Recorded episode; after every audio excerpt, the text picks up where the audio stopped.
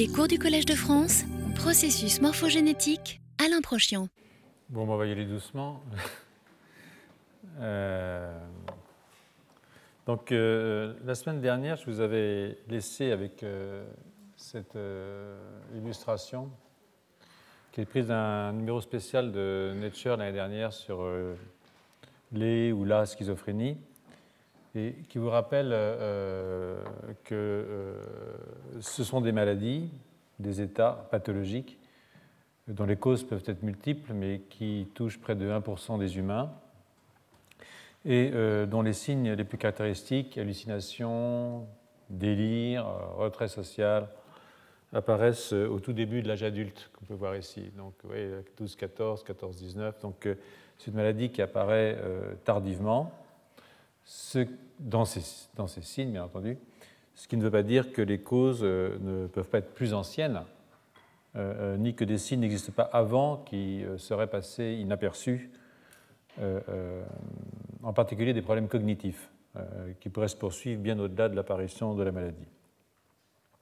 Donc ici, de nouveau, face à ce qu'il faut bien appeler notre incompréhension de l'origine de ces symptômes et de la possible, je même très certaine hétérogénéité de, ces origines, euh, euh, je voudrais éviter toute forme de dogmatisme euh, et tout particulièrement l'opposition faite entre le génétique et, l'environnemental. Et de même qu'il faut éviter, je crois, la tentation de chercher une cause unique, voire pour certains un gène unique à ces états mentaux. Sur cette même illustration, vous pouvez voir à gauche et en haut que sont décrites les différentes phases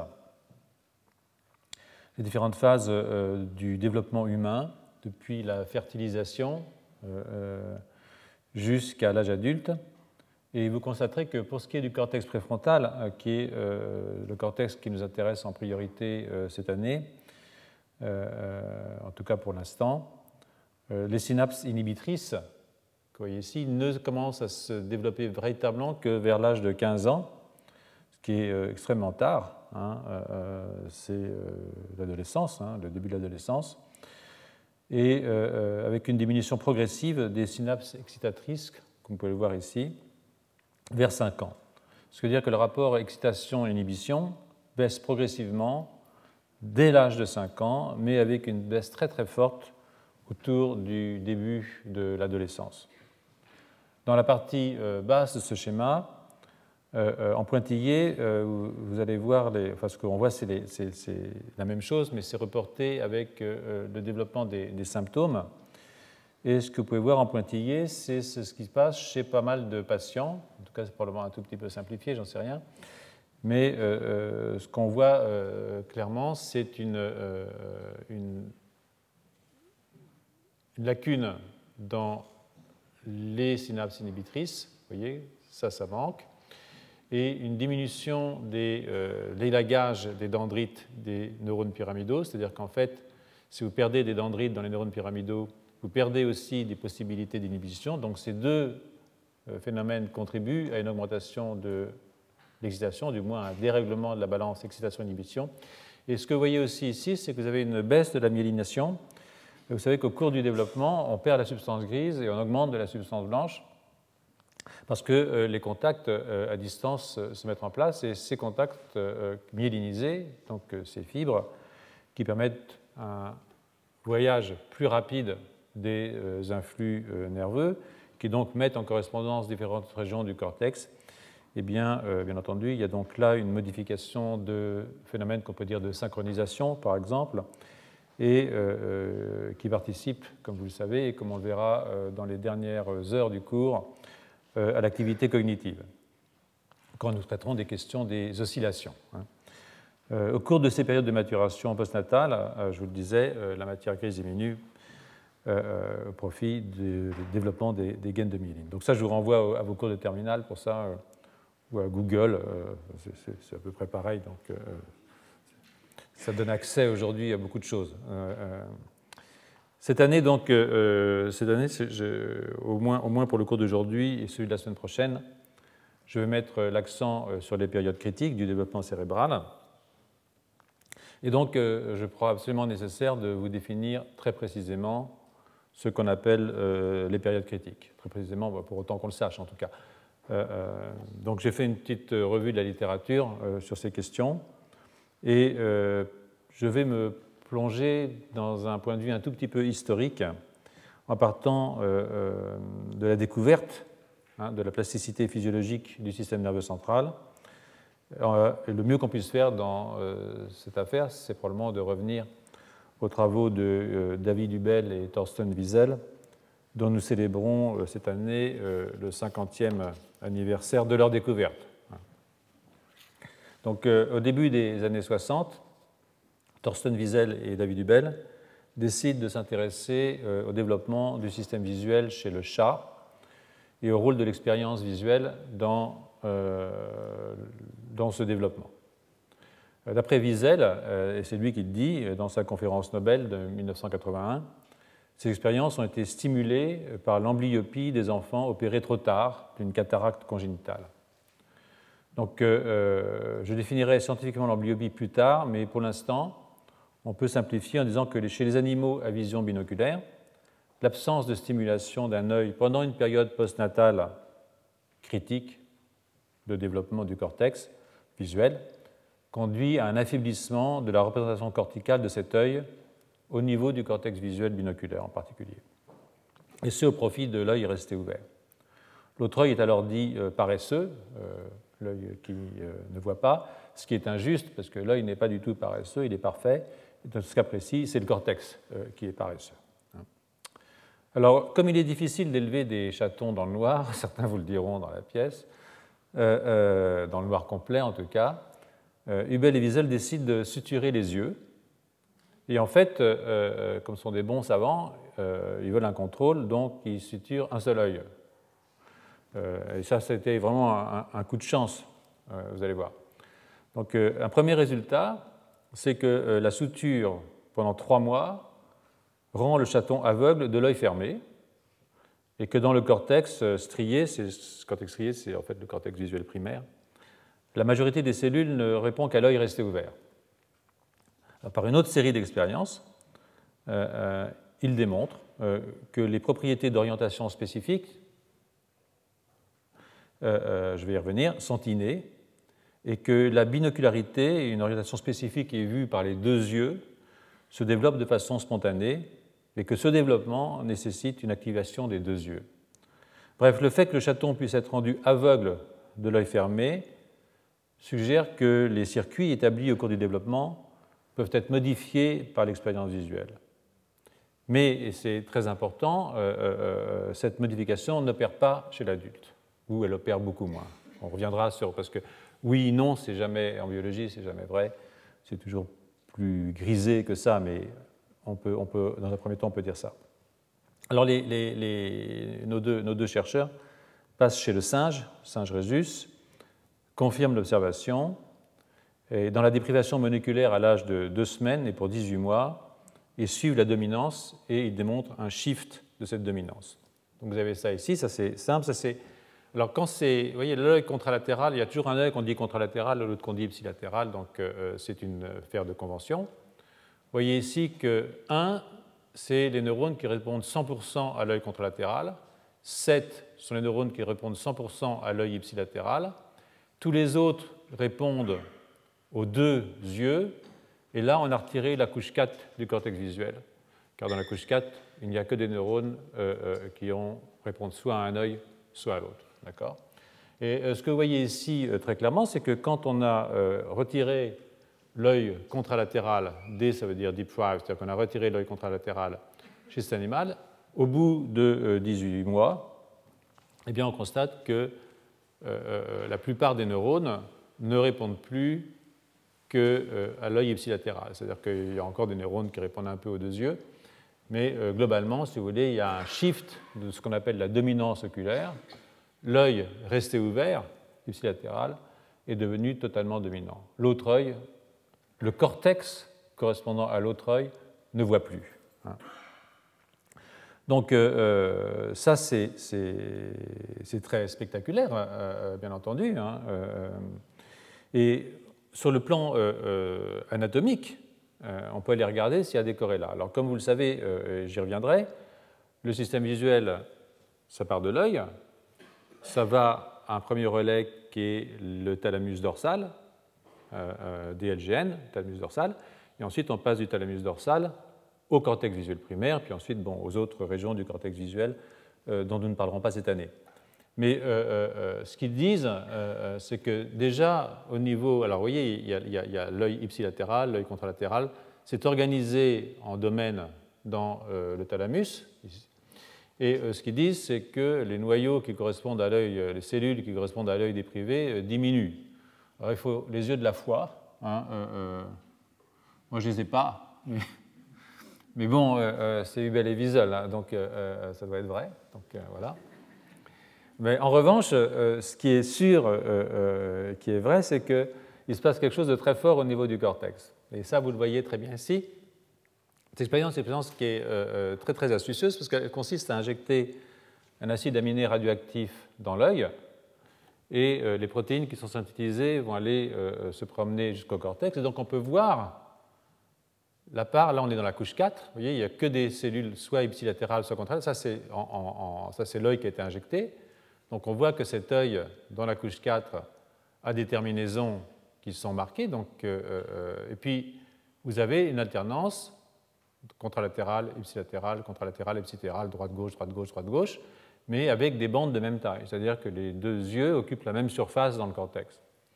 Et, et dans cette expérience où on a retiré la vision de l'œil contralatéral, vous voyez que l'œil ipsilatéral a envahi une grande partie de la surface qui était réservée entre guillemets, à l'œil contralatéral. Alors on est dans la couche 4, où il n'y a que des cellules qui répondent à un œil ou à l'autre.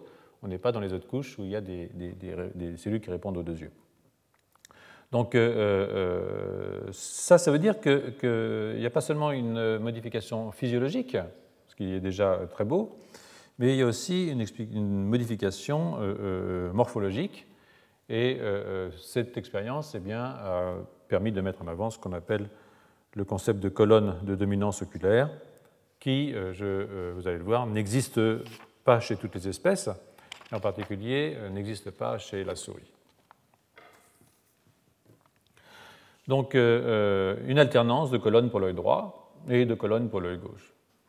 Donc ces modifications peuvent être suivies sur le plan physiologique, électrophysiologique. C'est toujours des, vieilles images que j'ai récupérées des, anciens travaux de de et Wiesel, où euh, vous entrez une, électrode euh, par euh, la couche 4 de façon tangentielle si possible. évidemment, bon, ça déborde un peu des fois. Et là, de nouveau, vous avez ici que les neurones qui répondent à un des deux yeux, et ça, ceux qui répondent à l'autre. Et entre les deux, 2, 3, 4, 5, 6, 7, c'est comme ici, hein, rappelez-vous, sauf que là, on a mis la couche 4. eh bien, euh, euh, là on a mis la couche 4, eh bien, euh, vous avez des neurones qui répondent soit à un œil, soit à l'autre, soit aux deux, et évidemment avec des, forces plus ou moins importantes pour un œil ou l'autre. Même quand on répond aux deux, il y en a un pour lequel on répond mieux. Vous voyez, celui-là, on répond mieux à l'œil contralatéral. On est en position 2 ici. Donc, mais si je fais une fermeture de mon œil contralatéral, celui qui correspond à cette bande-là, vous voyez que maintenant, je n'aurai plus de réponse que de l'œil ipsilatéral. Hein. De temps en temps, j'en ai quelques-uns qui répondent dans ce cas-là, mais c'est relativement faible. Donc il y a une modification non seulement morphologique, bien entendu, mais vous pouvez très bien le suivre par les moyens de l'électrophysiologie. Vous pouvez aussi euh, rendre un, chimpanzé, euh, euh, le faire loucher, hein, en lui coupant ce muscle ici, qui est le latéral rectus, et, à ce moment-là, vous avez un strabisme. Nous avons donc les deux yeux répondent, mais vous n'avez absolument pas de réponse binoculaire. Donc euh, euh, ça, c'est quand même, ça c'était fait à trois semaines chez le singe, donc évidemment pendant la période critique.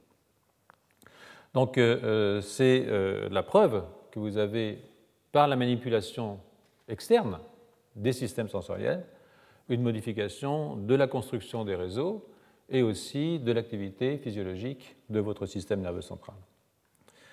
C'est alors que euh, Wiesel euh, euh, et, Hubel aborde la question de la période critique, et, parce que évidemment les changements ne sont observés que si l'œil est fermé pendant une certaine période du développement, hein, pas pendant tout le toute la vie.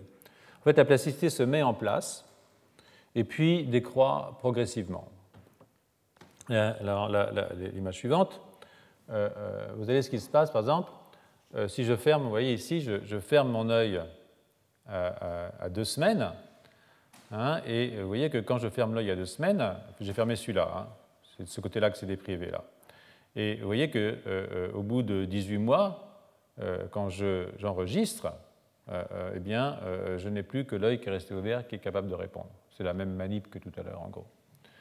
Si je ferme à 10 semaines, j'ai aussi un shift, ce coup-ci c'est là que j'ai déprivé, j'ai aussi un shift du côté de l'œil ouvert, mais vous voyez que c'est quand même déjà moins costaud. Hein. Il y a déjà des, gars là qui sont capables de répondre aux deux yeux de ce côté-là.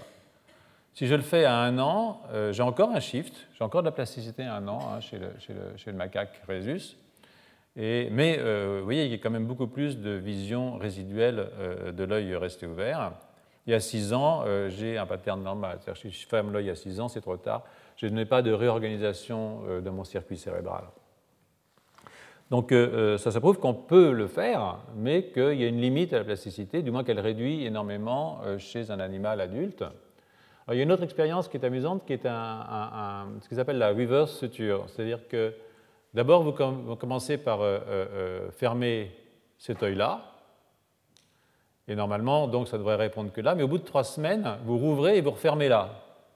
Et vous voyez que euh, c'est la deuxième fermeture qui gagne, c'est-à-dire qu'on ne voit rien du tout, euh, cet œil-là devient aveugle.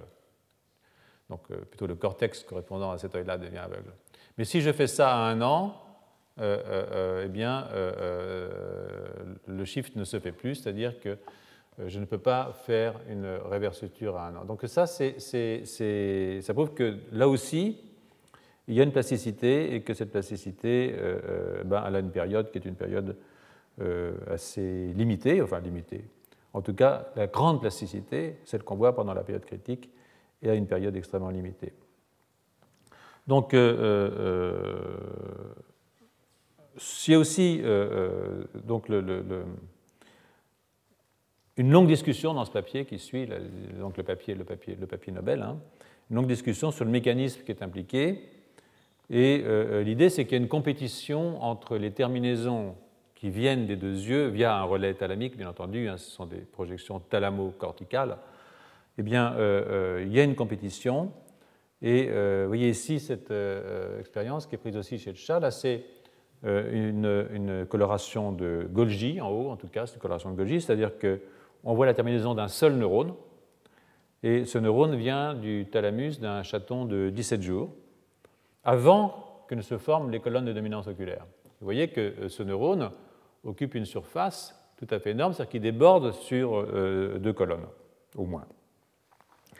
Et euh, si, donc il, occupe quasiment tout l'espace de la couche 4. Mais en B, ici, là c'est une injection de peroxydase, mais de nouveau le détail permanent. Vous voyez que maintenant, vous avez une marquage ici, un blanc et un marquage ici. C'est-à-dire que maintenant, on a eu la séparation, c'est-à-dire que les terminaisons qui viennent de l'autre œil sont venues se mettre ici, et donc il y a une alternance droite, gauche, droite, contra, ipsi, contra. Donc euh, euh, ça, c'est euh, évidemment chez un animal adulte. Mais si vous faites une déprivation monoculaire pendant un an, eh bien vous voyez que maintenant, les fibres de cesse sont venues occuper l'espace complet, c'est-à-dire qu'il y a une compétition entre les terminaisons qui correspondent à l'œil droit et les terminaisons qui correspondent à l'œil gauche. Donc là, on voit vraiment clairement sur le plan morphologique cette plasticité euh, morphologique qui accompagne cette période critique de plasticité au cours du développement. Donc euh, ce travail de Hubel et Wiesel, euh, qui leur a valu de partager un prix Nobel avec Sperry, en fait, est important parce qu'il démontre que l'expérience sensorielle joue un rôle dans la construction du système nerveux. Tout n'est donc pas inné euh, au sens de strictement déterminé génétiquement, et les constructions cérébrales sont labiles à l'intérieur d'une enveloppe génétique donnée, bien entendu.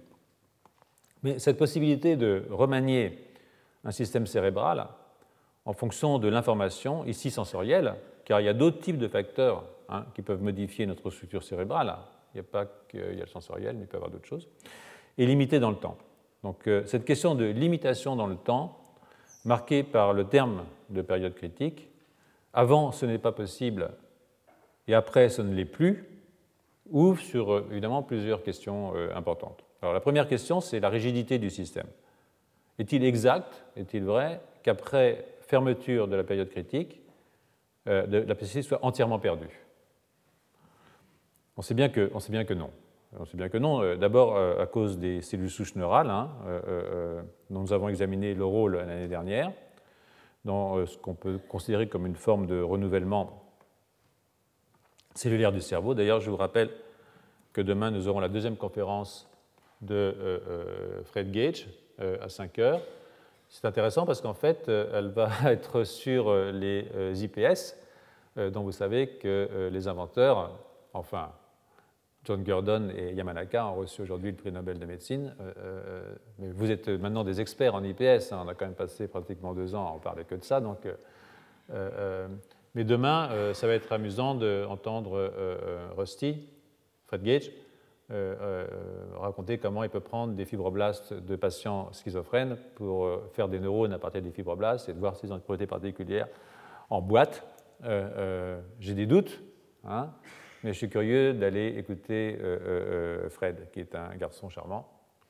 Voilà, donc ceux d'entre vous qui sont intéressés, demain à 5h en salle 5. Ce sera en anglais, oui. Mais je pourrais vous raconter après en français, parce que j'ai déjà raconté l'année dernière. Si vous avez des questions à poser, je, vous déchiffrerai la chose. Mais il parle, lentement. Voilà. Donc, je ne peux pas l'obliger à apprendre le français si vite. Il n'a pas la plasticité cérébrale nécessaire euh, il a 62 ans aujourd'hui, pour rien vous cacher, donc euh, voilà. Donc, euh, ensuite, parce que cette plasticité, pour reprendre mon propos, ne veut pas dire uniquement renouvellement cellulaire, bien sûr. Une part importante revient à des modifications des efficacités synaptiques. Hein. Ça passe mieux après la deuxième fois ou moins bien, hein, LTP, LTD, mais surtout à des changements morphologiques. Ce n'est pas incompatible, en fait, ça s'accompagne en particulier au niveau des épines dendritiques, dont il est clair que ces changements se poursuivent tout au long de la vie. On peut donc se demander sur cette base euh, de plasticité résiduelle s'il est possible hein, de rouvrir des périodes de pleine plasticité. Et euh, je reviendrai sur ce point le 29 octobre. Dernier euh, dilemme, hein, parmi d'autres, qu'on va découvrir au fil du cours, combien de périodes critiques? Et à quel moment du développement? Pour la vision binoculaire, celle qui nous guide euh, euh, en ce moment, nous devons voir qu'elle s'étend chez la souris entre 20 euh, jours et 40 jours après la naissance, P20 à P40. Mais il y a aussi des périodes critiques pour les représentations somatosensorielles, hein, plus précoces. Hein. Cette représentation est fixée à peu près vers 7 jours après la naissance chez la souris, la représentation du corps, hein, quand, quand, on vous touche. vous voyez ici, par exemple, ce que c'est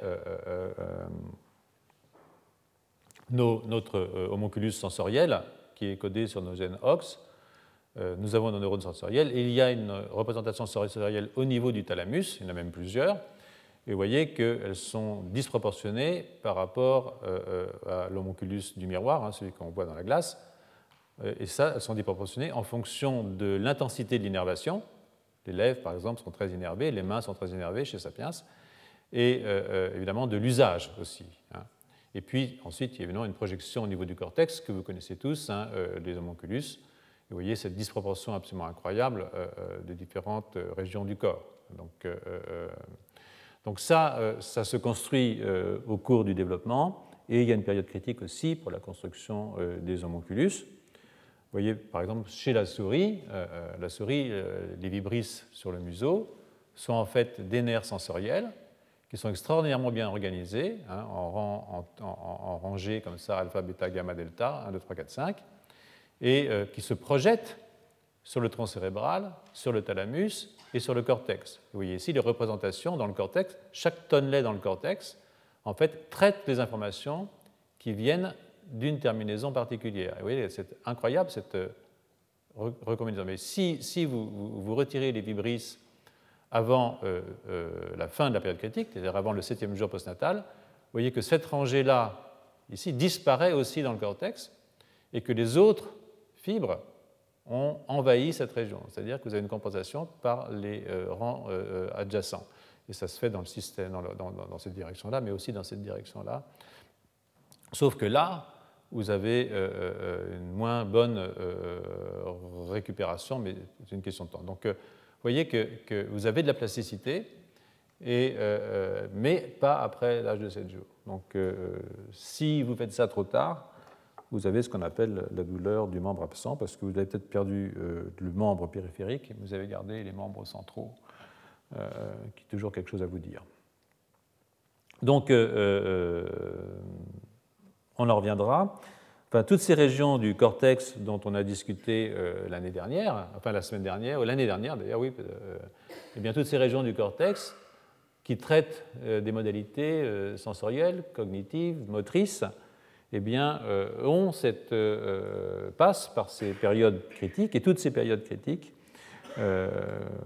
cortex auditif, euh, cortex sensoriel, cortex moteur, région cognitive, pensez à l'apprentissage des langues par exemple, eh bien, euh, toutes ces régions de cortex euh, n'ont pas, pas forcément les mêmes périodes critiques. C'est-à-dire que tout le cerveau, au début, ne se développe pas à la même vitesse, même s'il y a un moment où tout le monde doit fonctionner ensemble, et c'est vraiment quelque chose d'extrêmement important.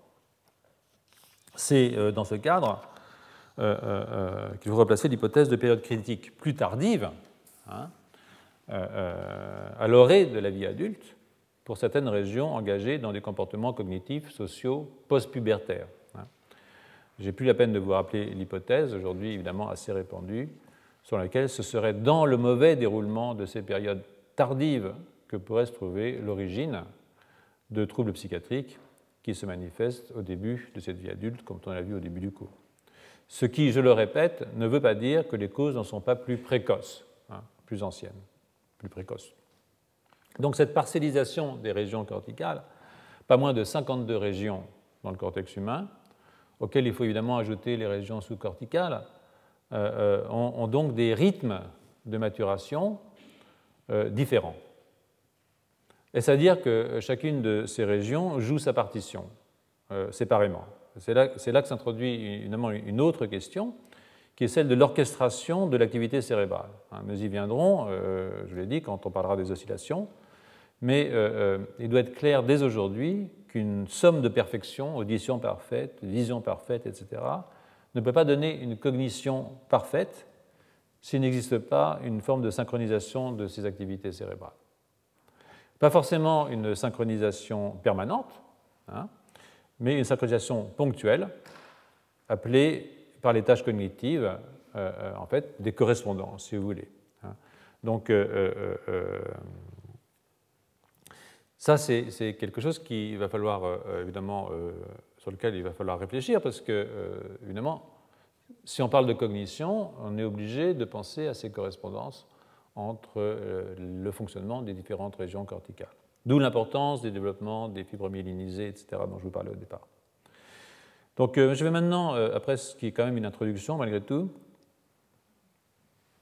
je ne suis pas rapide aujourd'hui, excusez-moi, euh, j'ai accéléré, entrer dans le détail d'une période critique, donc celle qui a évidemment servi de modèle très longtemps, qui est évidemment de nouveau et toujours la même, mais je vais rentrer dans le détail, la période critique pour la vision binoculaire, en gardant en tête, et c'est ça que je vous demande de garder en tête, qu'elle nous sert de modèle pour d'autres périodes critiques en relation avec les maladies qui nous préoccupent mais qui ne sont pas véritablement présentes dans les espèces étudiées au laboratoire. Donc euh, c'est de nouveau un renvoi à la pertinence des modèles animaux dont on a beaucoup discuté l'année dernière, voire des modèles cellulaires, demain chez Rusty Gage, des maladies psychiatriques, euh, euh, discussion qu'on a eue donc en 2011 et que j'ai brièvement rappelé la semaine dernière. Donc les découvertes de Hubble et Wiesel, avec lesquelles j'ai ouvert cette séance, ont posé le décor des études sur le cortex, tout particulièrement le développement et la plasticité du cortex visuel depuis maintenant une cinquantaine d'années. Donc deux aspects de leur travail ont semblé cruciaux aux commentateurs et aux spécialistes. Premièrement, ils ont isolé des réponses qui sont purement corticales, dont ils ont donné les caractéristiques et qui permettent de distinguer les changements au niveau entre, entre, entre les changements qui se mettent en place au cours du développement du cortex et des changements plus généraux qui ne seraient produits à des stades plus précoces du développement cérébral. C'est-à-dire qu'en fait, leur affaire, elle est cortico-corticale d'une certaine façon. Et ça, c'est tellement intéressant parce que ce n'est pas le vrai pour toutes les modalités sensorielles. Donc euh, euh, j'y reviendrai parce que euh, je remettrai un tout petit peu en cause, à la lumière de travaux plus récents, l'idée que c'est une affaire purement cortico-corticale. Donc, mais bon, pour l'instant, on peut marcher comme ça. le développement de la vision binoculaire est une affaire purement cortico-corticale. Et puis après, on dira le contraire. vous avez l'habitude avec moi. Donc, deuxièmement, dans leurs travaux sur les propriétés des, neurones corticaux, ils ont toujours fait intervenir, euh, au niveau des interprétations, des hypothèses euh, portant sur leur insertion dans un réseau neuronal. On ne regarde jamais un neurone isolé. Donc c'est toujours euh, un réseau de neurones. Et ça, c'est intéressant, comme, comme ce n'était pas évident à, penser. C'est-à-dire que ce qui regarde, c'est toujours une activité d'une population cellulaire. Enfin, ce qui est intéressant de façon plus générale, c'est que tous leurs travaux se placent dans euh, un contexte euh, d'études de, pensée, de pensée des pathologies. Hein. Donc, dans leur expérience initiale, euh, ils, ont essayé de stimuler les, ils ont essayé de stimuler les cellules dans le cortex visuel primaire par des spots lumineux, hein, comme ça, appliqués sur la rétine, bien sûr. Hein. donc, on met un spot lumineux sur la rétine et puis on essaye de voir ce qui se passe. On peut donc en fait, il ne se passe rien. Euh, euh, euh, ça n'a pas d'effet général sur les cellules dans le cortex visuel primaire. Alors, intrigués, ils ont, ils ont fini par observer que les neurones de V1 répondent à des bandes lumineuses ou à des frontières noires-lumière avec une certaine orientation, une orientation spécifique. Hein. Donc, ça, c'est. Ils ont aussi remarqué que la, plupart des neurones dans le cortex visuel primaire, chez le chat, voilà le chat ici, euh, euh, sont euh, binoculaires, sauf pour la couche 4. Donc ça, vous pouvez le voir peut-être un petit peu mieux ici. C'est-à-dire que vous voyez ici que dans la couche 4, vous avez essentiellement soit du vert, soit du rouge. Bon, c'est pas qu'il n'y ait pas un peu de jaune, hein. mais vous voyez que quand on s'éloigne de la couche 4, on a plus d'orange et de jaune qui est un mélange de vert et de rouge. Hein. C'est-à-dire que ça, ça veut dire que vous êtes dans des zones où il y a plus de binoculaires, et là, vous êtes plutôt dans l'alternance de ces colonnes vertes et rouges. D'accord? C'est-à-dire euh, contralatéral et ipsilatéral. Donc euh, chaque neurone répond de façon préférentielle à une orientation. Vous voyez que les, barres là sont pas orientées de la même façon. Donc euh, c'est ainsi qu'ils ont orienté ce concept de dominance oculaire.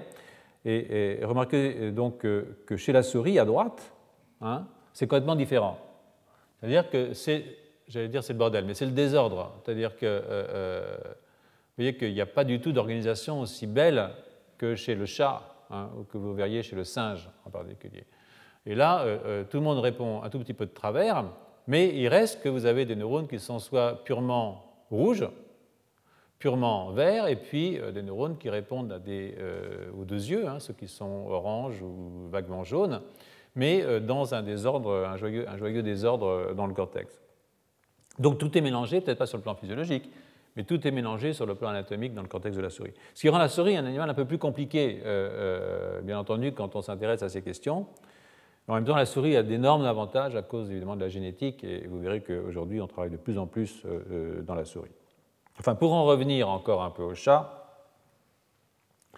Hubel et Wiesel ont bien observé que les cellules voisines qui en V1 ont les mêmes préférences d'orientation et, les mêmes caractéristiques de dominance oculaire, sont organisées en colonnes qui s'étendent à travers tout le cortex. Donc, euh, c'est une architecture fonctionnelle euh, euh, du cortex visuel. Donc ces caractéristiques sont purement corticales. Hein. elles ne se retrouvent ni au niveau de la rétine, ni au niveau du thalamus dorsal. C'est un avantage parce que cela permet de poser des questions sur la plasticité corticale pure. Hein, pure. bon, les autres aires sensorielles du cortex, comme je vous le disais, ne montre pas de telle euh, distinction entre les caractérisations corticales et sous-corticales. Donc euh, cette distinction claire est le seul fait aujourd'hui du système visuel.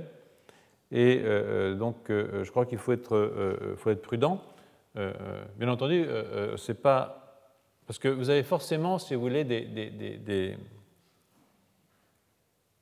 vous avez forcément des interactions et des boucles thalamo-corticales. Donc, dire que c'est purement cortical, c'est faire, si vous voulez, l'économie de ce qui se passe entre le thalamus et le cortex dans les deux sens, puisque le thalamus projette sur le cortex et le cortex projette sur le thalamus. Donc, je ne pense pas que je développerai énormément ces questions-là, mais, quand on dit c'est purement cortical, il y a un bémol. Je prendrai juste un exemple pour montrer que euh, ce n'est pas entièrement le cas. Donc, euh, euh, par exemple, dans le cas des vibrisses, hein, si vous revenez aux questions des vibrisses, vous voyez que si ici je fais cette ablation à ce niveau-là, j'aurai l'ablation au niveau des ganglions trigéminaux, hein, notre cérébral, et aussi au niveau du thalamus. Donc j'ai changé tous mes homonculus de haut jusqu'en bas. Voilà, donc euh, euh, oui. Bon, l'existence de cette plasticité corticale se discute euh, évidemment dans le cadre de l'apprentissage ou de la récupération à la suite d'un trauma aussi, hein, chez l'adulte. Mais même à ce niveau, la connaissance de l'organisation anatomique et fonctionnelle du cortex est nécessaire et l'approche de Hubel et Wiesel qui ont replacé cette question dans un cadre développemental représente vraiment une innovation euh, à l'époque. Hein. Euh, euh, quand on vient de, parcourir cette conférence Nobel, et, c'est vraiment à partir de, la cataracte congénitale hein, que l'approche expérimentale sur le chat et, les situations de l'œil à différentes périodes de développement et pour différentes durées ont été, ont été mises en place. Donc il y a donc des mécanismes qui sont des mécanismes développementaux d'organisation de la circuiterie cérébrale, et ces mécanismes peuvent être manipulés de telle sorte que le résultat est normal ou n'est pas normal sur le plan anatomique et physiologique. Donc, euh, euh, euh, d'autres travaux ont évidemment été faits chez la souris, je viens à la souris, qui est devenue depuis 1980 essentiellement, on travaille énormément chez la souris, qui est devenu un modèle très important du fait, je vous le disais tout de suite, des approches génétiques que la souris euh, permet. Donc il existe de nombreuses similarités et aussi des différences, vous l'avez vu, entre l'organisation du système visuel des souris et celui des carnivores et des primates. Donc parmi ces différences, il y en a une que je viens euh, de, vous dire, hein, c'est de vous dire, c'est euh, cette organisation, plutôt cette désorganisation qu'on note chez la souris, et la dominance oculaire, est marqué au niveau cellulaire sans organisation générale. Donc, euh, euh, il y a aussi un autre problème chez la souris, et ça, euh, c'est que le rouge domine. Hein. Ce n'est pas un problème politique, hein, mais le rouge domine parce que le contralatéral domine. Hein. Les, les, chats, comme les hiboux, comme les ours, comme tous les animaux qu'on aime en fait, ont des yeux, j'allais dire en face des trous, mais ils vous regardent comme ça. Hein. Les souris, elles vous regardent comme ça, et les oiseaux, ils vous regardent comme ça. Donc euh, euh, les oiseaux n'ont pas de vision binoculaire, et, les souris, une vision binoculaire réduite parce qu'elles ont les yeux légèrement sur les côtés. Donc il n'y a qu'une partie qui est binoculaire. Hein. Et de ce fait, le cortex binoculaire de la souris euh, est, assez petit. Hein. Donc quand on travaille sur le cortex binoculaire chez la souris, il y a des désavantages, il y a des avantages aussi qui sont essentiellement liés à la génétique, comme je vous le disais. Donc, euh, euh, il reste que les règles générales de plasticité sont conservées entre les souris et les primates et euh, tous les carnivores. Donc, avant d'entrer plus avant, je vais vous rappeler, pour ceux d'entre vous qui, sont les fidèles, que le guidage des axones, hein, parce que bon, derrière tout ça, il y a des processus cellulaires hein, dans la mise en place de ces réseaux, dont dépendent les topologies, eh bien, repose pour une grande part sur l'expression euh, de gènes euh, euh, qui permettent aux axones de s'orienter pendant leur voyage. Hein. vous voyez, je suis ici, par exemple ici, je dois aller ici, par exemple ici. Bon, ben, il y, a du, il y a du chemin, quoi. et donc, il y a des molécules de guidage qui permettent au cône de croissance de trouver son chemin dans ce labyrinthe. Vous avez ici la, très jolie euh, image de Ramanukaral, vous voyez l'œil qui projette ici sur le thalamus, du thalamus au cortex. Vous avez des connexions cortico-corticales ici, et puis vous avez des projections au niveau du toit optique, le tectum, le colliculus supérieur chez les, mammifères, le tectum chez les, oiseaux. Puis vous avez évidemment le contrôle de l'œil par des neurones moteurs. Donc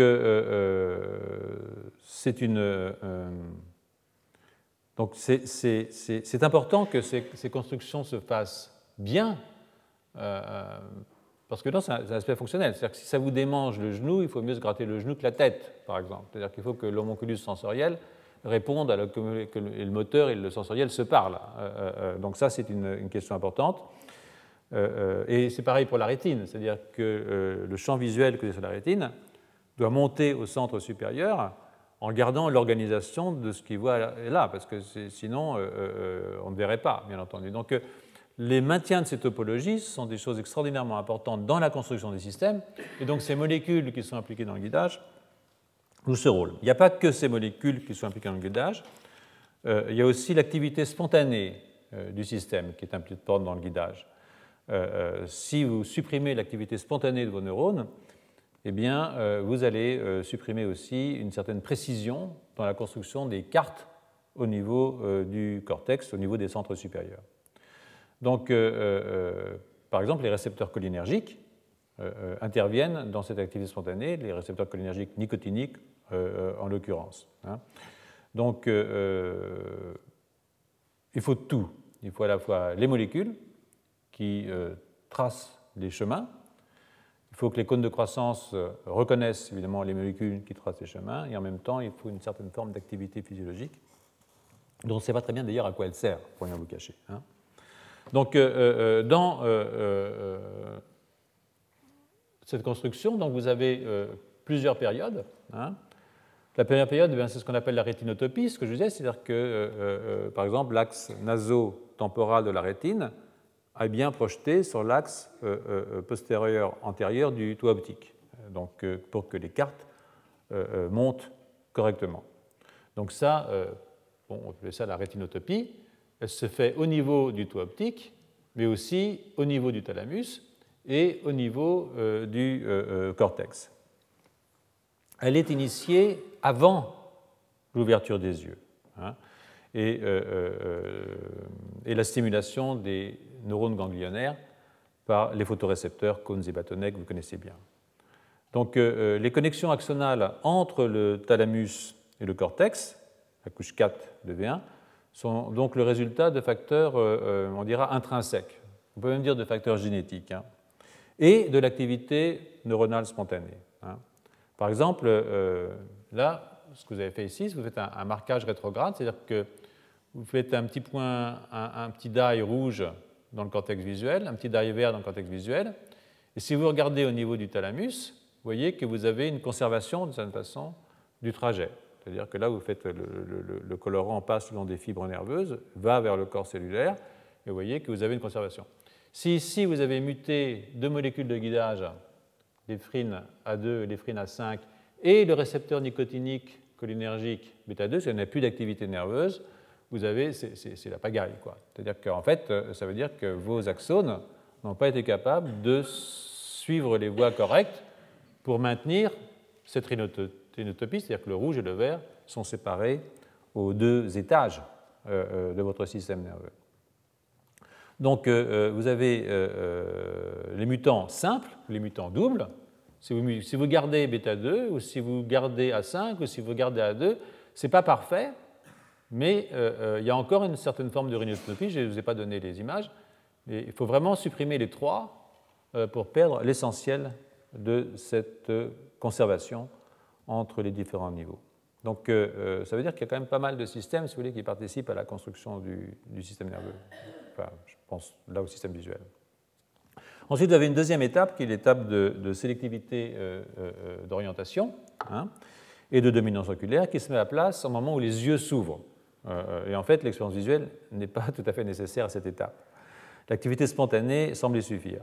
C'est un point qui est, d'ailleurs assez controversé. C'est seulement au cours de la troisième étape que la sélectivité se raffine, qui permet de faire correspondre les deux yeux. C'est le, matching binoculaire.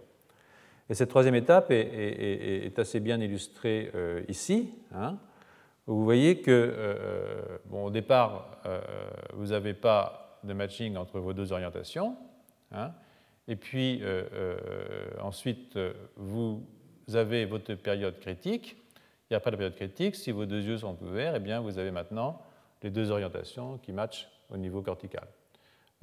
si vous faites une, une déprivation monoculaire, eh bien, vous perdez cet ajustement. Et si vous faites quelque chose après la période critique, il ne se passe rien du tout. Donc c'est toujours la même histoire. Ce sont différentes périodes du développement qui mettent en place la construction et l'analyse nerveux. Et ça chez la souris comme, comme chez le chat, comme chez le singe, comme chez tout le monde. Hein, à condition d'avoir une vision binoculaire, bien entendu, si on s'intéresse à la vision binoculaire. Donc euh, euh, voilà quoi, en gros, euh, l'expérience visuelle, si vous voulez, et donc ça sert au maintien, mais pas à la mise en place de la sélectivité d'orientation. Donc, pour ce qui est des mécanismes de cette plasticité corticale, parce que, évidemment, si on veut réparer, l'idée c'est quand même que si cette plasticité corticale elle a à voir avec les maladies qui nous intéressent, euh, euh ben, on a envie de se dire si on va comprendre, on pourra peut-être préparer quelque chose. Euh, bon, c'est une ambition un peu forte, mais il faut y penser quand même. Donc, ces mécanismes de la plasticité cérébrale ont été étudiés principalement chez la souris, il repose essentiellement et pour une très grande part sur les systèmes inhibiteurs.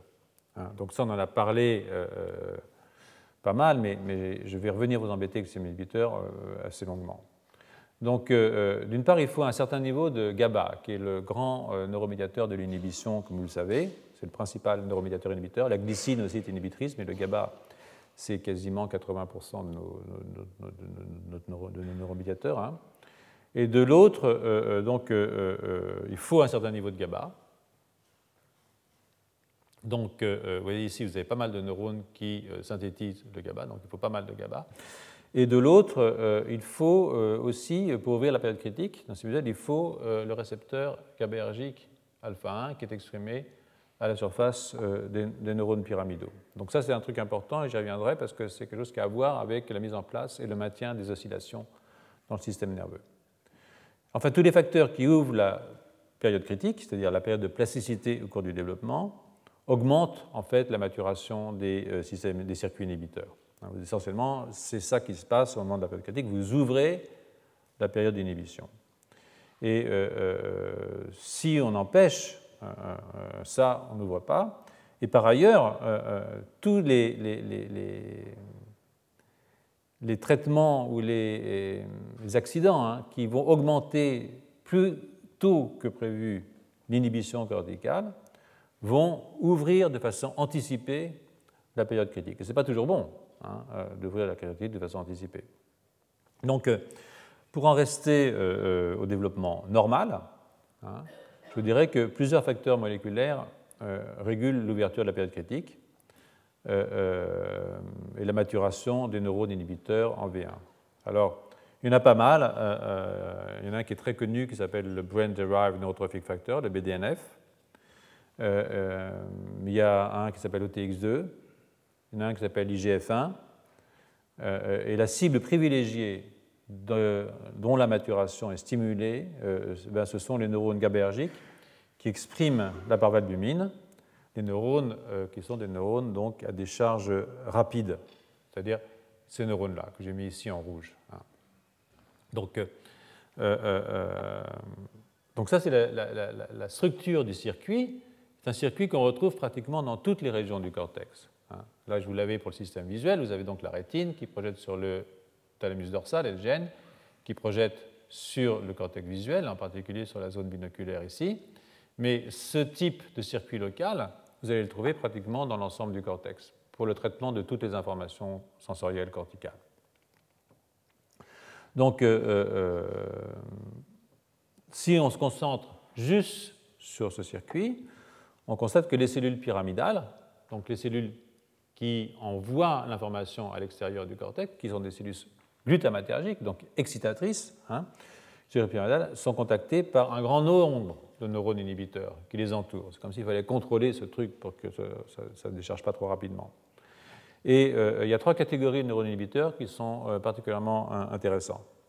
Euh, les cellules chandeliers à parvalbumine, que vous voyez ici, les larges baskets CCK, et les larges baskets par valbumine. Et pourquoi elles sont particulièrement intéressantes comparées à ces cellules-là ou à ces cellules-là?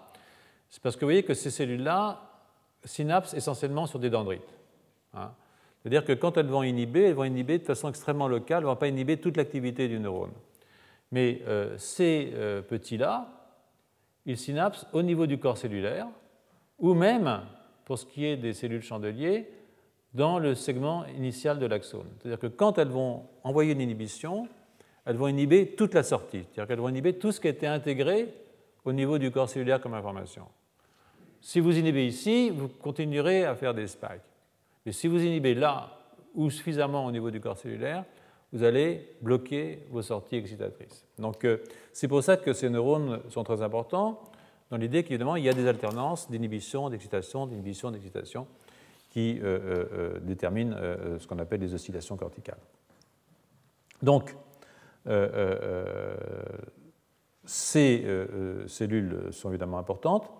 Et de nouveau, je vous demande de remarquer que les récepteurs GABAergiques ne sont pas tout à fait les mêmes. Vous voyez qu'ici, vous avez une sous-unité, ce sont des récepteurs à plusieurs sous-unités, comme euh, vous le verrez tout à l'heure, mais que ici, par exemple, ces neurones barbalumine vont aller libérer du GABA qui va stimuler un récepteur GABAergique dans lequel la sous-unité alpha est de type alpha 1. Et là, la sous-unité alpha du récepteur GABAergique est de type alpha 2, et là aussi. Et ce n'est pas tout à fait la même chose, pour des raisons de cinétique, de, euh, euh, de relaxation de l'inhibition. Hein. Donc dans ce cas-là, on a une relaxation beaucoup plus rapide de l'inhibition et donc des oscillations qui sont plus rapides, euh, euh, comme vous le verrez euh, dans un moment, enfin dans, quelques, quelques, jours, je pense. Donc c'est donc un point important que la composition en sous-unité de ces récepteurs GABAergiques, et comme je viens de vous le dire, je reviendrai là-dessus dans un des cours prochains. Donc je voudrais maintenant m'attarder un peu sur les étapes sur les étapes de l'ouverture puis de la fermeture de la période critique. Hein. Donc les techniques d'imagerie optique, euh, euh, mais aussi les enregistrements intracérébraux, qui mesurent ce qu'on appelle les potentiels évoqués par la vision, ou VEPS, permettent de suivre l'évolution de la réponse visuelle au cours d'une tâche. Hein. Donc, euh, comme vous savez, l'imagerie optique repose sur le suivi de la consommation d'oxygène et euh, de l'augmentation du flux sanguin euh, qui accompagne l'activité nerveuse. Alors vous voyez, ça c'est joli, par exemple, vous voyez ici les, vaisseaux. Hein. Ici, vous avez la réponse à l'œil gauche. Hein. Ici, vous avez réponse à l'œil droit. Et vous voyez que euh, ce n'est pas les mêmes régions, hein, ça c'est 500 microns en gros, ce pas les mêmes régions qui sont activées par l'œil droit et par l'œil gauche. Donc, c'est un gros avantage, ces techniques-là, parce qu'elles ont l'avantage, justement, de, contrairement aux enregistrements euh, euh, directe dans le cortex d'être euh, non invasive. Bon, elle demande la plupart du temps une anesthésie, donc ça c'est un des désavantages. Les mesures de potentiel évoquées par le système visuel permettent de mesurer en plus l'acuité visuelle, ce qui ça est aussi un gros avantage et vous verrez ça plus tard dans le cours. Mais aucune technologie ne permet de mesurer la sélectivité de réponse d'un seul neurone aujourd'hui, sauf si je me trompe et je pense que quelqu'un me le dira. On peut toujours peut se tromper, mais je ne crois pas. Donc la plasticité normale euh, euh, pendant euh, la période critique, c'est-à-dire entre P20 et P40, peut être séparée en, différentes phases. Hein. donc vous allez voir ici, une phase hébienne, une phase homéostatique et hébienne, une phase neurotrophique. Et si vous allez voir tout de suite de, quoi il s'agit, c'est-à-dire que ce sont des phases qui correspondent à des mécanismes tout à fait distincts de plasticité. Hein. Donc chez la souris, dans les deux ou trois premiers jours, si euh, je ferme un œil, hein, voilà, j'observe une très très forte baisse de l'activité de l'œil déprivé, hein, mais euh, l'autre œil, il reste normal, il ne lui arrive rien du tout. Donc ça, c'est une, simplement une réponse qui est liée au fond au fait que j'ai fermé cet œil. Mais l'autre n'a pas encore réagi, pour l'instant en tout cas. Et euh, euh, ensuite, euh, donc c'est en fait une, soit vous allez voir une baisse d'activité de ma synapse, c'est-à-dire qu'elle est moins efficace quand elle reçoit des innervations, soit déjà une modification morphologique. On va, on, va, on, va, on va voir ça tout de suite. Et puis ensuite, ce qui se passe, c'est que ça remonte. Donc l'œil récupère, mais l'œil resté ouvert récupère beaucoup plus vite. Donc en fait, là, j'ai une période de plasticité qui est complètement différente, c'est-à-dire que je continue à avoir une différence qui s'accroît entre cet œil-là et cet œil-là, mais c'est lié au fait que celui-là maintenant monte extraordinairement vite et que celui-là récupère un tout petit peu, bien entendu. Bon, si je rouvre l'œil, je suis encore dans la période critique, alors euh, tout le monde récupère et ça revient à la normale en, quelques jours, deux, trois jours. Hein. Donc euh, le système, vous voyez, il est plastique, mais toutes les étapes ne correspondent pas forcément euh, au même mécanisme. Hein.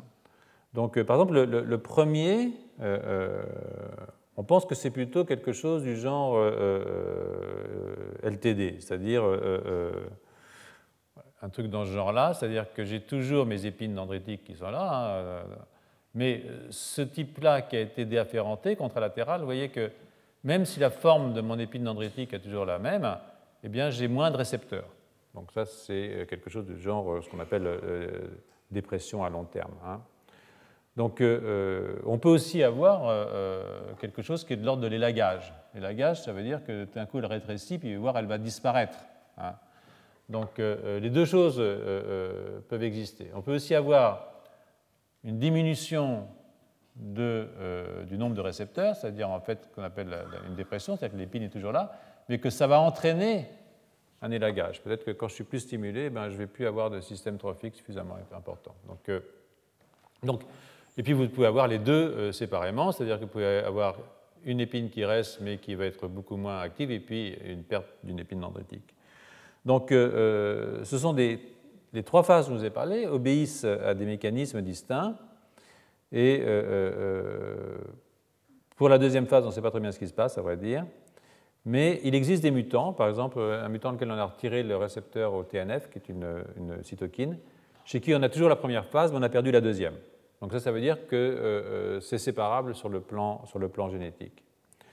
Donc euh, prématuré de s'avancer sur un mécanisme, aujourd'hui je pense. Et la troisième phase, qui est la phase de récupération, après rouverture de l'œil, dépend de mécanismes ce qu'on appelle neurotrophiques. Donc, par exemple, les inhibiteurs de TRAC-B, qui est le récepteur à un facteur de croissance qu'on appelle le BDNF, n'a pas d'effet sur les stades 1 et 2, mais bloque complètement la récupération des yeux au stade 3. Donc, euh, vous voyez, 1, 2, 3, ce sont trois mécanismes qui sont distincts hein, et pour lesquels on peut penser que les mécanismes sont différents. Là, c'est neurotrophique, c'est dépendant du BDNF. Là, c'est essentiellement LTD, et là, on peut penser que c'est les deux. Mais euh, euh, les, effets, ou plutôt les, phases, sont séparables sur le plan moléculaire. Donc, pour ce qui est de sa fermeture, la fermeture de la période critique pour la dominance oculaire, hein, ben, la fermeture, je vous dis, elle est fermée à P40. Mais ce n'est pas vrai. Ce n'est pas vraiment fermé à P40. Ça diminue progressivement à partir de P40 et ça devient nul chez la souris vers 110, c'est-à-dire 4 euh, mois chez une souris. Une souris de 4 mois, c'est une bonne souris. Hein. Euh, euh, cette plasticité adulte, celle qu'on observe entre P60 et P90, c'est-à-dire la période critique normalement s'arrête à P40, adulte c'est quand même assez tard, entre P60 et P90, diffère de celle qui est observée au cours de la période critique. Ce n'est pas la même chose. Hein. D'abord, il faut fermer l'œil beaucoup plus longtemps hein, pour observer un début de shift de dominance oculaire. Donc c'est beaucoup plus lent, ça prend plus de temps. Et ensuite, c'est un chiffre qui ne correspond pas à une baisse d'activité de l'œil fermé, mais une augmentation de l'activité de l'œil resté ouvert. Hein. Donc l'efficacité de l'œil ouvert augmente, mais la baisse de l'œil fermé, elle est très très faible, euh, au niveau cortical en tout cas. Donc ce n'est pas du tout, vous voyez, le, même genre, de mécanisme. Et euh, ensuite, la, réouverture ne se fait que si on ferme l'œil contralatéral, l'épilepsie. Donc euh, il y a des différences qui sont nettes entre la plasticité au cours du développement et la plasticité chez l'adulte. Et si notre idée, évidemment, c'est de réintroduire de la plasticité chez l'adulte, parce que c'est quand même vers ça que se dirige le cours cette année, c'est-à-dire comment est-ce que je prends un vieux cerveau et le rendre jeune, ça nous intéresse tous ici, euh, euh, euh, presque, par les genoux qu'il y a dans la salle, mais bon, ils pensent, ils sont genoux par comparaison, mais en fait, faut pas qu'ils se fassent d'illusions. Donc, si c'est ça notre but, eh bien, évidemment, il faut comprendre, quand on travaille sur la mise en place du système, qu'est-ce qu'il y a de différent entre réguler une plasticité dans une période qui est une période de plasticité maximum et rouvrir une plasticité dans une période où la plasticité est normalement fermée. Hein. Donc, euh, euh, pour ce qui est de la fermeture de la plasticité, qui se passe vers P40 chez la souris, de nouveau, les mécanismes ne sont pas très bien compris. Bah, je suis désolé, euh, c'est comme ça, quoi. Donc, mais elles sont quand même de mieux en mieux compris, je dirais. C'est-à-dire qu'on commence à avoir quelques idées sur ces questions, et, évidemment, je vous en parlerai dans, les, dans les cours qui suivent. Il semble cependant que réduire l'inhibition GABAergique chez l'adulte, ça c'est la bonne nouvelle, contribue à rouvrir une période de plasticité chez l'adulte. Donc euh, il y a quand même quelque chose à voir avec l'inhibition corticale, y compris chez l'adulte. Mais euh, si on dit ça, il ne faut surtout pas oublier qu'il n'y a pas que le GABA dans la vie, même si c'est très important. Il y a d'autres neuromédiateurs hein, euh, dont le rôle, dans la réduction de la transmission, peut contribuer à fermer ou à rouvrir une période de plasticité. Par exemple, si vous retirez lynx, ça s'écrit comme un lynx, un lynx, qui est une, en fait une sorte de, toxine, qui, toxine protéique, et je vous en parlerai plus tard, qui réduit la transmission cholinergique chez l'adulte, ça augmente la plasticité. C'est-à-dire que si vous réduisez la transmission nicotinique cholinergique chez l'adulte, vous augmentez la plasticité. D'accord? C'est un effet qui a à voir quand même avec euh, l'inhibition, parce que cette augmentation de la plasticité, vous pouvez la réduire, la réverser, soit par des antagonistes des récepteurs cholinergiques nicotiniques, ça c'est normal puisque euh, euh, euh, vous augmentez, excusez-moi, quand vous coupez links, vous augmentez l'activité nicotinique, mais si vous mettez un antagoniste nicotinique, vous revenez à une perte de plasticité, et vous perdez aussi la plasticité si vous mettez une benzodiazépine, les benzodiazépines étant des, des, molécules qui stimulent les récepteurs GABAergiques. Hein. donc vous augmentez artificiellement l'inhibition. Euh, il y a une autre façon aussi, c'est de, traiter à la fluoxétine, hein, le, Prozac. Si vous traitez une adulte au Prozac, vous augmentez la concentration extracellulaire de sérotonine et de noradrénaline, puisque le Prozac est un inhibiteur de la recapture de ces neuromédiateurs. Et quand vous faites ça, vous rouvrez aussi une certaine plasticité chez l'adulte. Hein. Donc, et cet effet lui-même est contré par le diazépam, donc une benzodiazépine, qui mime un effet inhibiteur. Donc ça a quand même à voir toujours avec l'inhibition, mais il y a différentes façons, si vous voulez, de euh, euh, euh, réduire cette inhibition. ça ne passe pas toujours directement par une attaque des systèmes GABAergiques. Donc cette question extraordinairement importante, bien entendu, de la réactivation de la plasticité sera au cœur de la prochaine leçon, et de, plusieurs, prochaines, de plusieurs leçons d'ailleurs. Donc avant d'en arriver à cette affaire, euh, je vais développer euh, euh, un point qui concerne, au cours de la mise en place des, réseaux, des périodes critiques, la possibilité d'une plasticité thalamocorticale, hein, et non uniquement corticale, comme dans tous les modèles dont je vous ai parlé. Hein. Donc pour ça, je vais m'appuyer sur un article publié par Coleman et collaborateurs, et euh, euh, comme vous vous en souvenez, chez la souris, non, vous êtes des spécialistes, le shift de dominance oculaire euh, pendant la période critique atteint une valeur très importante dès le troisième jour. Je ne sais pas si vous vous rappelez, dès le troisième jour, on a déjà un shift de dominance oculaire qui est lié à une perte hein, de l'œil fermé, mais pas à un gain de l'œil resté ouvert. C'est après que l'œil resté ouvert fait un gain. Hein. Donc, et ça, c'est évidemment cortico-cortical. Mais qu'est-ce qui se passe entre le thalamus et le cortex? Eh bien, euh, euh, ce qu'ont fait ces auteurs, comme vous pouvez voir ici, c'est qu'ils peuvent injecter un marqueur fluorescent dans le thalamus et on peut voir les prolongations, les terminaisons de euh, ce neurone ici au niveau thalamique. vous voyez ici que dans la couche 4, là où arrivent les fibres thalamo-corticales, on peut très bien suivre ce qui se passe. Et puis, vous pouvez aussi euh, utiliser un, anticorps contre une protéine qui s'appelle VGLUT2, qui est un, canal au glutamate, et en fait, euh, euh, qui est porté par les terminaisons de ces cellules-là. Donc, ce n'est pas très joli ce que je montre là, mais, ce n'est pas très grave, d'accord. Et si vous regardez ici les terminaisons de vos neurones thalamo-corticaux dans la couche 4, vous voyez partout où c'est orange, c'est parce que vous avez une colocalisation entre vos fibres thalamiques et l'expression de ce récepteur, de ce canal, euh, euh, euh, ce qui veut dire que ce canal est porté, là où c'est jaune bien entendu, est porté par ces fibres qui arrivent du thalamus. Si vous faites la même chose avec les terminaisons intracorticales, maintenant vous mettez votre die dans le cortex, vous regardez ce y a, vous voyez que vous n'avez aucune colocalisation avec V-GLUT, ce qui veut dire qu'en suivant V-GLUT, au niveau des couches 4 du cortex, vous suivez spécifiquement les terminaisons thalamo-corticales. Bon. Donc euh, euh, on peut faire ça, hein, euh, bien sûr on peut le faire, et on peut aussi regarder ce qui se passe quand on fait une déprivation monoculaire chez ces bestioles, qui sont des souris en l'occurrence ici. Hein. Et donc, euh, euh, euh, ben, quand on fait ça, on peut faire maintenant de la microscopie électronique en utilisant l'anticorps anti-Veglut, c'est-à-dire que maintenant on va regarder vraiment ce qui se passe, hein, ce n'est pas uniquement de la fluorescence, on va regarder où sont les terminaisons. Là, vous voyez un œil normal, et vous pouvez retracer ici toutes vos terminaisons, elles sont en vert là. Hein. Et puis là, vous avez un œil, trois jours, seulement trois jours après la fermeture de l'œil. Et au bout de trois jours, vous voyez qu'au niveau anatomique, et là, thalamo-cortical, il ne s'agit plus de cortico-cortical, vous avez une baisse de la représentation de fibres thalamo-corticales. Vous voyez qu'il y a beaucoup moins de verre, et en plus, les plages sont plus petites. Et ça, ça peut se quantifier. Donc, euh, euh, euh, ça veut dire qu'il y a une plasticité, contrairement à ce qu'on pensait, il y a effectivement une plasticité thalamo-corticale. mais au bout de 7 jours, on ne le voit plus.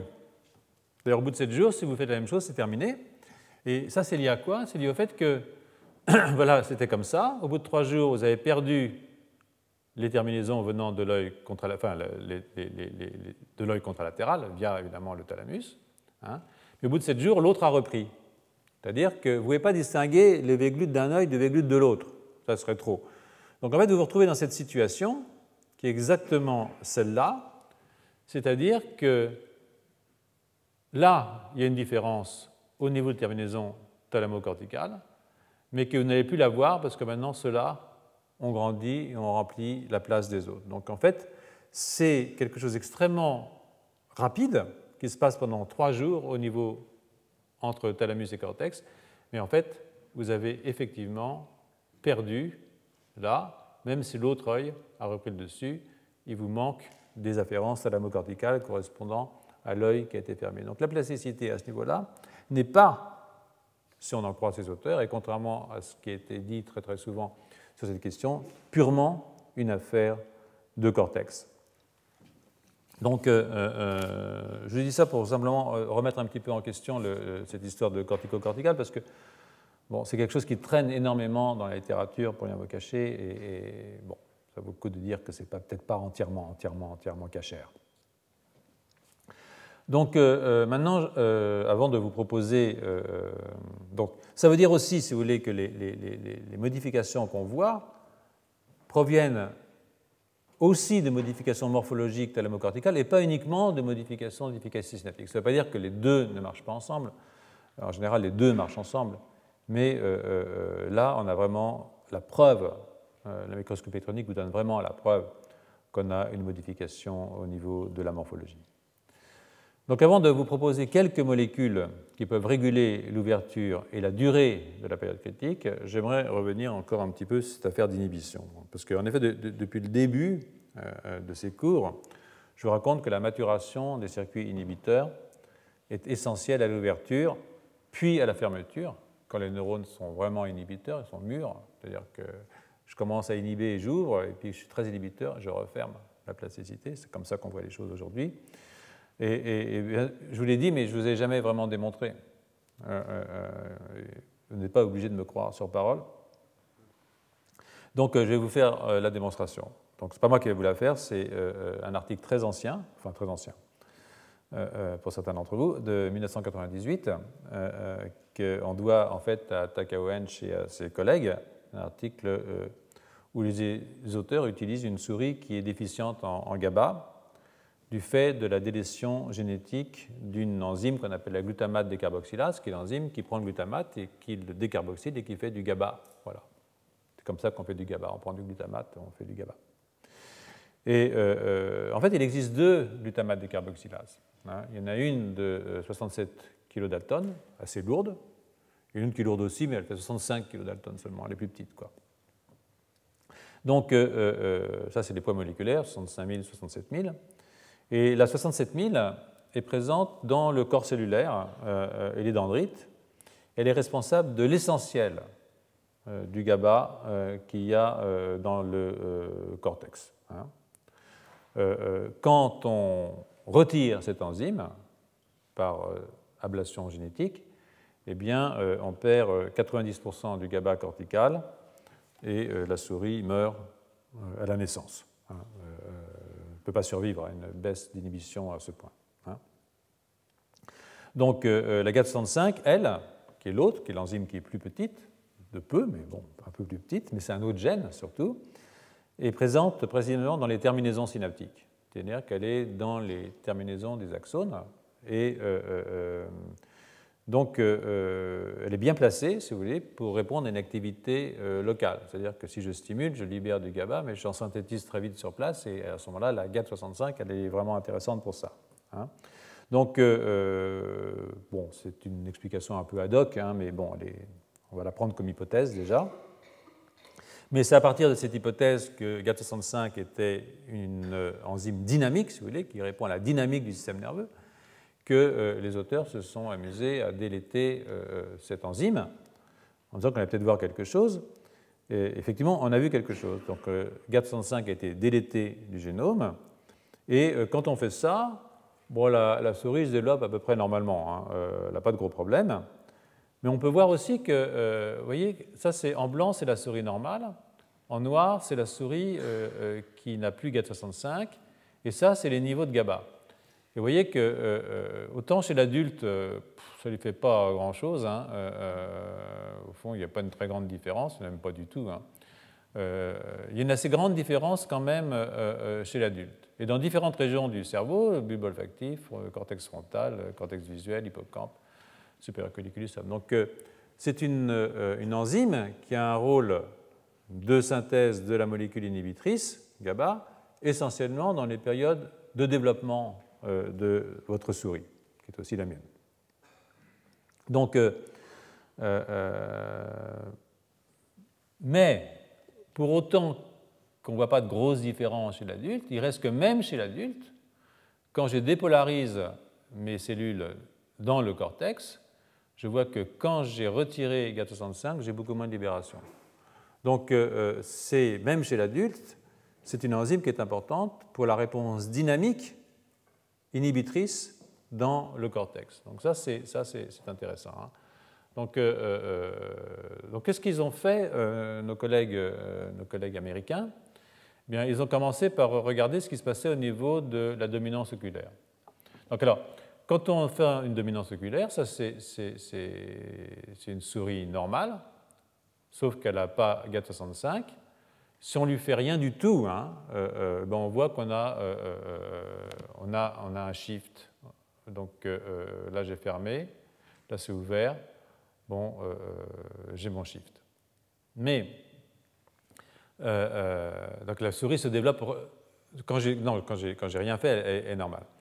Bon, maintenant, si je regarde ici, je ferme cet œil, hein, eh bien, euh, euh, parce que quand je. Non, je, parce que, excusez-moi, j'ai sauté, sauté, une étape.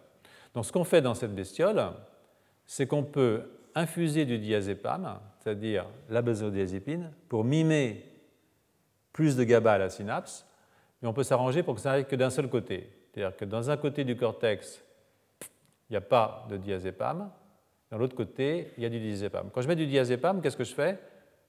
Je stimule, même si j'ai peu de GABA, c'est comme si j'en avais beaucoup. D'accord? Vous avez ici, vous avez des sites, euh, voilà le site GABA, et puis quelque part, vous avez un site de benzodiazépine qui est ici, voilà. Et quand j'occupe ce site, je stimule mon récepteur, même à des concentrations faibles de GABA. Hein. savez, quand vous prenez des benzodiazépines, vous vous sentez un peu fatigué des fois le matin. Ben, c'est lié à ça. Donc, euh, ce qu'on peut faire ici, c'est balancer des benzodiazépines uniquement d'un côté. Hein. Et puis, euh, euh, je prends ici ma, souris qui est KO, avec, qui n'a pas son, récepteur, son, son GAT65, et ce que je vois, c'est que je n'ai pas de shift. C'est-à-dire que ma souris n'a plus ouvert sa période critique. Normalement, en fermant là, je devrais répondre de ce côté-là. Elle ne répond pas de ce côté-là. Donc en fait, elle reste figée, c'est-à-dire que ma souris n'est pas capable d'ouvrir une période de plasticité parce qu'elle n'a pas GAT65. Hein. Si je regarde de l'autre côté, du côté qui n'a pas reçu le diazépam, c'est-à-dire qui n'a pas activé le récepteur GABAergique, c'est pareil. Donc ma souris n'est pas plastique, elle n'ouvre pas, elle n'est pas capable d'apprendre avec son cortex. Mais si maintenant je balance du diazépam de ce côté-là, maintenant j'ouvre la plasticité, et j'ai le shift du côté de l'œil qui reste ouvert. C'est-à-dire qu'en augmentant les systèmes inhibiteurs, directement en tapant sur mon récepteur GABA, même ayant peu de GABA, j'ai fait comme s'il y en avait beaucoup parce que j'ai stimulé avec le diazépam. Maintenant, j'ai rouvert une période de plasticité. ça, c'est quand même une assez jolie expérience parce que je crois qu'elle montre vraiment euh, qu'il y a euh, euh, un rôle des systèmes inhibiteurs dans l'ouverture de la plasticité corticale. Je crois que c'est la première démonstration vraiment clean qui a été faite en 1998 par Takao et son équipe. Les, premiers auteurs étaient, à l'époque, il était chez, chez, Stryker. Alors à partir de là, euh, euh, bon, c'est astucieux, hein, peut-être avancer un petit peu là-dessus. Donc, Donc euh, la réponse, euh, euh, donc maintenant on peut dire que, ces expériences démontrent clairement que l'inhibition générée par la maturation de l'inhibition, hein, donc en fait est à la base, la maturation de l'inhibition est à la base de l'ouverture de la plasticité corticale. Maintenant, on doit évidemment se demander, c'est pas si simple, quels sont les neurones inhibiteurs Parce qu'il y en a plein de neurones inhibiteurs là-dedans, vous avez bien vu. Et le diazépam, il peut se fixer qu'on est du alpha 1, du alpha 2, quelle que soit la sous-unité GABAergique qu'on peut avoir, dans les gènes alpha en tout cas. Et donc, euh, quels sont les neurones qui sont euh, impliqués? Et la réponse à, la première question, euh, celle de quels sont les types neuronaux, eh bien, ce sont les neurones par valbumine fast spiking, donc ceux dont je vous parle tout le temps, hein, ceux-là, hein, sont ceux-là parce que en fait, il existe des, il existe des, toxines euh, qui permettent de cibler directement euh, euh, cibler ces neurones spécifiquement, en particulier les canaux calciques de ces neurones. Et quand on exerce cette inhibition sur ces neurones, eh bien, à ce moment-là, je ne sais pas si j'ai l'image quelque part, non.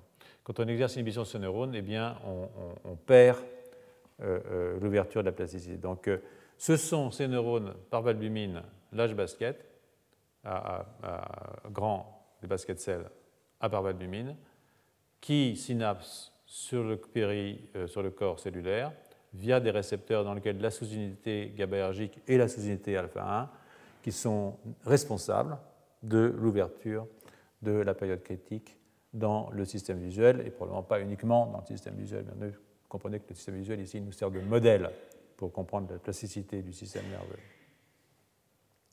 Donc euh, euh, la deuxième question, bien entendu, euh, qui se pose, c'est quels sont les mécanismes hein, Parce que c'est bien gentil tout ça, mais, mais, mais on n'a toujours pas de mécanisme vraiment clair de comment les systèmes se mettent à démarrer cette inhibition, comment est-ce que nos neurones deviennent matures. Donc il y a deux exemples, hein, et euh, je vais essayer d'avancer un petit peu sur un des exemples. Si je n'avais pas jusqu'au bout, je finirai la semaine prochaine. Mais le premier exemple, c'est ce qu'on appelle le BDNF, le Brain Derived Neurotrophic Factor. Et donc euh, euh, là, je m'appuierai sur un article de, de Jiao, de ses collègues. donc cette étude part de l'observation alors, vous voyez, Le BDNF, c'est une molécule qui est, un, facteur de, croissance hein, de la famille du NGF. Je vous raconterai un tout petit peu euh, comment on l'a trouvé, qui se fixe sur des récepteurs à tyrosine kinase, qui entraînent leur démérisation, à vrai dire. Euh, ça implique des sucres, on verra ça plus tard, et euh, qui est exprimé ici, dans plein de régions, vous voyez, du cortex, dans l'hippocampe, bien entendu, dans le cortex et aussi dans des noyaux sous-corticaux. Donc, euh, euh, ces circuits inhibiteurs, mais pas les excitateurs, euh, dans cet article, ils observent, ces auteurs, que les circuits inhibiteurs ont une maturation postnatale importante, induite par l'expérience. Maintenant, on le sait. Hein. Et histoire de changer, ici, il s'agit du cortex somatosensoriel et du système des vibrisses de la souris. Hein. Donc, toujours cette question des vibrisses, les voilà. Hein, voilà, c'est toujours les vibrisses de la souris. Donc, euh, euh, ça me permet de vous rappeler que ces circuits-là ne sont pas spécifiques du système visuel, on les retrouve aussi dans les autres euh, régions du cortex, y compris le cortex préfrontal. Donc, une chose que je voudrais vous rappeler, c'est que l'ouverture des périodes critiques, qui s'accompagne de la maturation des neurones PV, et que ces périodes critiques se ferment quand les neurones sont complètement matures. Ça, c'est pas facile à comprendre, c'est-à-dire que je commence à maturer, j'ouvre, je suis complètement mature, je ferme. Donc, c'est une chose dont il faut aussi vous souvenir. Et c'est une, euh, idée qui a été avancée par plusieurs. Et euh, je vous en reparlerai plus tard quand nous parlerons de travaux qui sont faits dans euh, notre laboratoire par, en collaboration avec TACOENCH euh, par euh, euh, essentiellement aujourd'hui Julien Spatazza. Et je vous en parlerai un petit peu, exceptionnellement, je parlerai un petit peu de choses qu'on fait au laboratoire, parce que je pense que ça va tout à fait dans l'idée de la compréhension de comment on peut ouvrir et fermer, et rouvrir surtout, une période critique. Mais je vais commencer par le BDNF. Hein. Alors le BDNF, c'est un facteur de croissance de la famille des neurotrophines. c'est a de nombreuses, nombreuses fonctions, ce facteur, au cours du développement. Et toutes ces neurotrophines, d'ailleurs, ont de nombreuses fonctions au cours du développement. Et euh, le BDNF joue un rôle très important dans la maturation des neurones par valbumine, justement. Donc, euh, euh, bon, pour ce qui est de cette molécule, je vous renvoie à cette revue qui est, très bien faite. Hein. elle est assez récente, je pense qu'elle date de l'année. Et le premier membre de la famille des neurotrophines a été découvert, vous le savez, par Rita Levi-Montalcini et Victor Hamburger. D'ailleurs, c'est une affaire euh, assez drôle, cette affaire de, de, de, Montalcini Hamburger. Parce que c'est une découverte qui est absolument liée au hasard, qui est due au hasard. Hein, c'est un contrôle qui tourne mal. Enfin, c'est souvent le cas quand on trouve quelque chose, c'est un contrôle qui tourne mal. Et aussi à l'intelligence de Rita Levi-Montalcini, euh, qui a compris ce qu'il fallait faire. Donc, je vais vous raconter euh, brièvement l'histoire. Rita Levi-Montalcini a, greffé des petits euh, extraits de, sarcome euh, de cellules infectées euh, par le, virus de Roux. c'est un extrait de sarcome et elle l'implantait à la surface de la membrane allantoïde de, l'œuf. Je ne sais pas pourquoi je fais ça quand je parle de l'œuf, mais de l'œuf fécondé. Donc, c'est complètement différent. Et donc, c'est une activité qui favorise la survie et la différenciation des neurones chez le poulet. Donc on voyait que, les neurones sensoriels du poulet allaient migrer vers ce, cette tumeur là, qui était implantée à la surface de la membrane allantoïde de l'œuf. Et donc euh, euh, là, on est dans les, débuts des années 50. Hein, euh, et à l'époque, si vous voulez, on pensait que les activités enzymatiques pouvaient être portées par, de l'ADN ou par de l'air. Maintenant, on le pense de nouveau peut-être. Mais, à l'époque, c'était. Entre-temps, il y a eu les protéines qui, qui ont tout envahi, mais et donc, euh, afin de tester l'hypothèse que le, facteur était peut-être de l'acide nucléique, bah, elle a traité les extraits de son sarcome de roue, elle a fait un, test in vitro, une des premières personnes avait des, des, trucs en culture, avec des explants, elle mettait des petits explants sensoriels et puis elle, mettait des, balançait par-dessus son, extrait de sarcome, puis on voyait qu'il y avait des neurites qui poussaient. il y a de très belles images, je n'ai pas dû les rechercher, mais on les trouve dans tous les bouquins. Et donc, euh, afin de tester, savoir si la molécule active de l'ADN, elle a traité par une enzyme qu'on appelle la phosphodiestérase de venin de serpent, qui coupe les fonctions phosphodiester qui joignent les bases de l'ADN. Donc, euh, on coupe ça et puis on dégrade comme ça l'ADN et on regarde ce qui se passe. Alors, comme c'est une bonne chercheuse, elle avait fait euh, l'extrait de sarcome de roue, l'extraction de roue plus la phosphodiestérase de venin de serpent et la phosphodiestérase de venin de serpent toute seule, qui doit évidemment rien donner. Et euh, euh, bingo,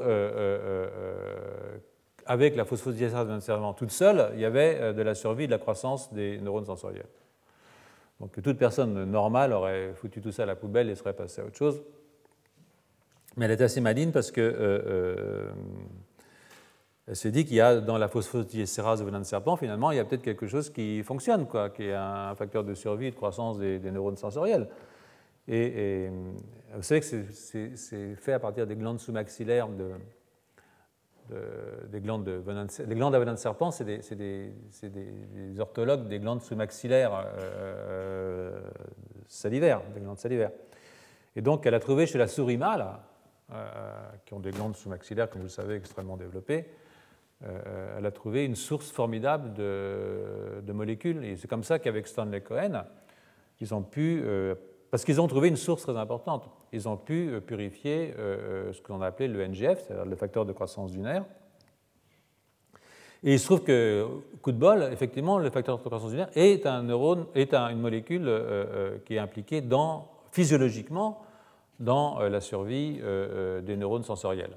Donc, parce que bon, c'était un glande salivaire, ce n'était pas évident. Mais d'ailleurs, on ne sait pas très bien ce que fait le NGF dans les glandes salivaires, pour rien vous cacher. Mais c'est une molécule qui est physiologiquement impliquée dans la survie des neurones sensoriels. Donc euh, ça, c'était vraiment formidable. Euh, et ensuite, euh, il faudra plusieurs années de travail et, beaucoup de cerveaux de cochon, à vrai dire, à Hanstonen et Yves Bard, pour purifier une deuxième neurotrophine. Ce coup-ci à partir du cerveau de cochon.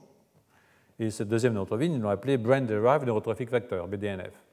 Donc, euh, euh, ça, ça, a attendu euh, les années 90. Hein. Mais quand ils ont comparé le BDNF au NGF, ils se sont rendus compte que la structure était très proche. Donc, ils avaient une famille. Et à partir de là, ils en ont cloné 4 ou 5 d'autres par des homologies de séquences. Donc, ce BDNF est donc une découverte relativement récente et euh, vous voyez ici effectivement que par hybridation in situ, vous avez une molécule qui est très fortement impliquée dans, en tout cas exprimée, dans le cortex et dans l'hippocampe. Et ici, c'est une souris P28, donc en plein pic de la période critique. C'est pour ça que j'ai choisi cette image, hein, ce n'est pas par hasard. Donc si je reviens à l'article de, de Jiao, le BDNF qui agit à la fois sur les systèmes excitateurs et inhibiteurs, sur les deux, est un suspect assez intéressant puisque son action sur la maturation des neurones GABA est connue, hein, ça c'est vrai, et que euh, euh, euh, les circuits inhibiteurs, au contraire des excitateurs, présentent une forte maturation postnatale. Rappelez-vous la première diapositive. L'inhibition, elle commence beaucoup plus tard, alors que l'excitation commence beaucoup plus tôt. Hein. Donc, je ne pas avoir le temps de vous raconter ça. Euh, je vais m'arrêter là en fait, euh, parce que je voudrais garder, c'est un truc un tout petit peu compliqué comme vous pouvez le voir. Euh, mais ce sont des, expériences qui ont consisté, et je vous décrirai ce qu'elles ont fait, à empêcher, exactement comme le cas de la GAD, c'est-à-dire qu'on garde le niveau de BDNF de base, mais on empêche le BDNF qui est régulé par l'activité. Hein. Vous allez voir que quand on fait ça, on modifie la morphologie des réseaux neuronaux au cours de la période critique dans le système somatosensoriel, hein, puisque là, j'ai décidé de prendre le système somatosensoriel. Voilà. Excusez-moi, je sais que les cours de 1 heure et demie, c'est un peu fatigant, euh, mais ça terminera plus vite du coup. Et je ne suis pas responsable, c'est l'AERS qui est responsable. Donc euh, euh l'AERS, c'est l'évaluation des laboratoires. Donc il faut qu'on ait pas mal de choses à faire d'ici après le mois de novembre. Donc je n'étais pas en mesure de faire les cours au mois de décembre cette année. Mais l'année prochaine, vous me direz comment vous voulez qu'on passe. Si on garde une heure et demie ou si on vient à une heure. Voilà. Je vous remercie. Retrouvez tous les contenus du Collège de France sur www.colège-2-france.fr.